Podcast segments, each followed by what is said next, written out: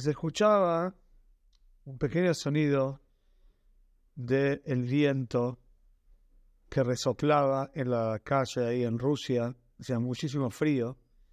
Y Nikolai Akatán, Nikolai, el chico, tenía dos años y medio, el chiquitito, y estaba jugando con un palo y una piedra grande que estaba jugando en la calle. Nikolai Akatán, Nikolai el chiquito, era el famoso Nikolai que después, posteriormente, iba a ser el zar de Rusia. Este era el año, el año Tov el principio de ese año había sido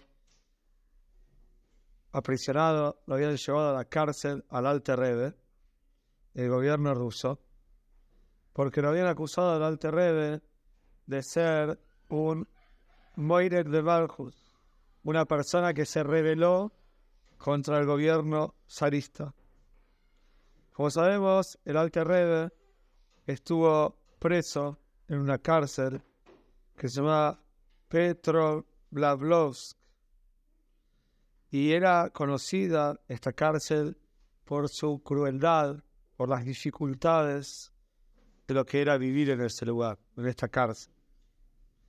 Uno de los últimos días en la cárcel del Alte Rebbe, antes de ser liberado en la famosa liberación del día Yutes Kislev, 19 Kislev, el Alte Rebbe lo llevaron a un cuarto donde lo iban a interrogar, le iban a hacer preguntas.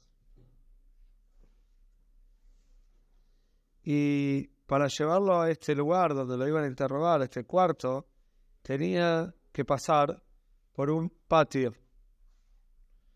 En un patio grande, tenía que pasar de un lado a otro, tenía que cruzar este patio del terreno para poder llegar al cuarto donde lo iban a interrogar. Y justo en ese patio estaba jugando, en esa calle ahí, en ese patio, estaba jugando Nicolai, Nicolai este chiquito, dos años y medio. Pero este Nicolai, como dijimos, no era cualquier chico, él era el hijo de el zar que en ese momento se llamaba Pavel, era el zar de ese momento. Y era un chico ya especial, un chico diferente. Ya desde chiquito se le notaba a Nicolai que era un chico muy, lamentablemente decir así, pero era un chico cruel. No era un chico que tenía mides malas, tenía una actitud muy agresiva. Y en vez de estar jugando con cosas así saludables, con juegos de chicos, él le gustaba jugar a las armas, le gustaba jugar como que tenía armas, se quería disparar. Todo el tiempo estaba pensando en eso, jugaba eso. De repente, vio el príncipe Nicolai, este chiquito, sea, era un príncipe, vio a este Yehudi, que era el de Rebe, que estaban, lo estaban llevando con unos soldados armados, lo estaban llevando para interrogarlo, como dijimos. Entonces Nicolai lo miró al terreno con una cara agresiva, con una cara mala. ¿Por qué? Porque quería asustarlo al Alter Y encima agarró este Nicolai, agarró su palo, que estaba jugando con el palo como si fuera un arma, y le apuntó al Alter Rebbe. Juego, tenía dos años y medio, pero a ese le gustaba jugar. El Alter Rebbe se dio cuenta de lo que hizo el chico y lo miró con una mirada penetrante, lo miró a los ojos directamente y el chico se asustó. Y se le cayó, se asustó tanto que se le cayó la mano el palo con el cual estaba jugando como si fuera un arma.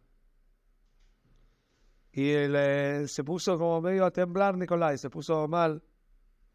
Entonces Nicolai llamó a su tutor, a su maestro que le estaba ahí, que lo estaba cuidando, y le dijo, tengo mucho miedo de ese prisionero. Me acaba de mirar y me provocó miedo.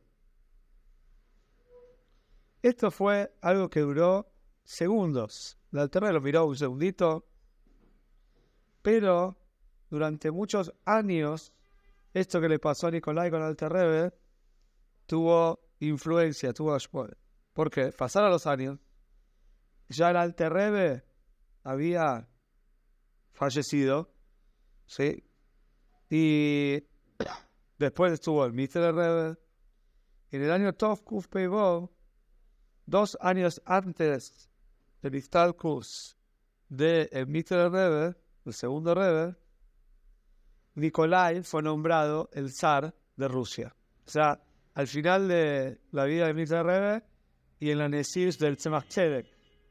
La época del Tzemach Nikolai fue el zar. Bueno, cuando fue el momento de la coronación del zar, del zar Nikolai, entonces, en ese momento, la Nesius era del Tzemach tercer red.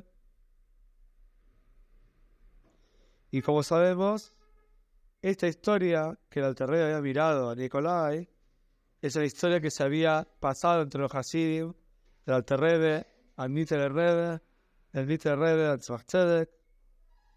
What?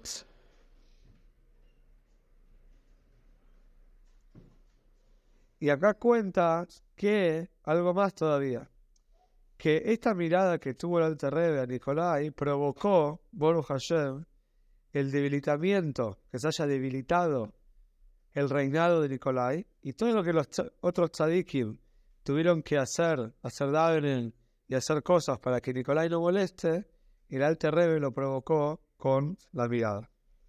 Y cuenta, cuenta el Alter Rebbe cuenta el, el Alter así, y el Friedrich Rebbe cuenta en una sige que el Baruj a Protis, el Kodesh está traído siempre que trae la curación antes de la enfermedad.